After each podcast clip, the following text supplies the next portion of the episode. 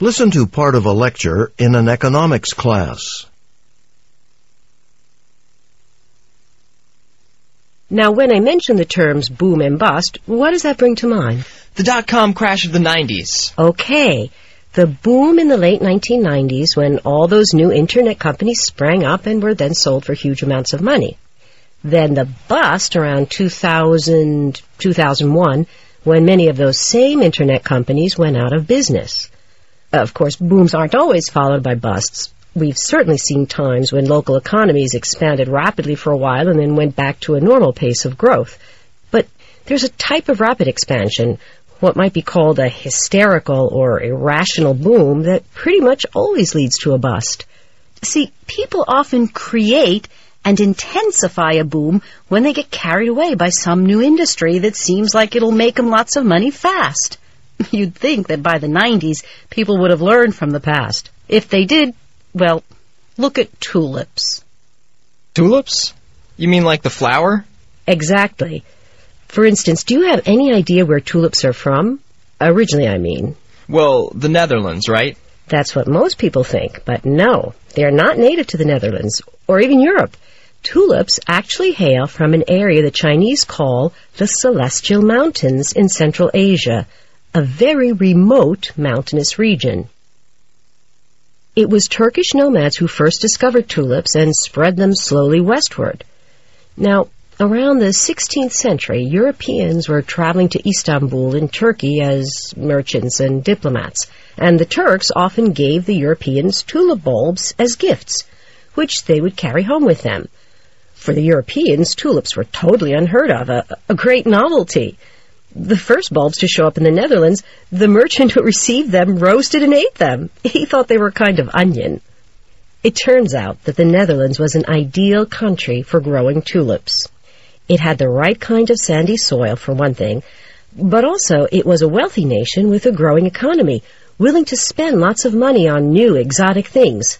Plus, the Dutch had a history of gardening wealthy people would compete, spending enormous amounts of money to buy the rarest flowers for their gardens. Soon tulips were beginning to show up in different colors as growers tried to breed them specifically for colors which would make them even more valuable. But they were never completely sure what they would get. Some of the most prized tulips were white with purple streaks, or red with yellow streaks on the petals. Even a dark purple tulip that was very much prized. What happened then was a craze for these specialized tulips. We call that craze tulip mania. So, here we've got all the conditions for an, an irrational boom. A prospering economy, so more people had more disposable income, money to spend on luxuries, but they weren't experienced at investing their new wealth. And then along comes a thrilling new commodity. Sure, the first specimens were just plain old red tulips, but they could be bred into some extraordinary variations, like that dark purple tulip. And finally, you have an unregulated marketplace. No government constraints, where prices could explode. And explode they did, starting in the 1630s. There was always much more demand for tulips than supply. Tulips didn't bloom frequently like roses. Tulips bloomed once in the early spring, and that was it for the year. Eventually, specially bred, multicolored tulips became so valuable, well, according to records, one tulip bulb was worth 24 tons of wheat or a thousand pounds of cheese. One particular tulip bulb was sold in exchange for a small ship. In other words, tulips were literally worth their weight in gold. As demand grew, people began selling promissory notes guaranteeing the future delivery of prized tulip bulbs. The buyers of these pieces of paper would resell the notes at marked up prices. These promissory notes kept changing hands from buyer to buyer until the tulip was ready for delivery.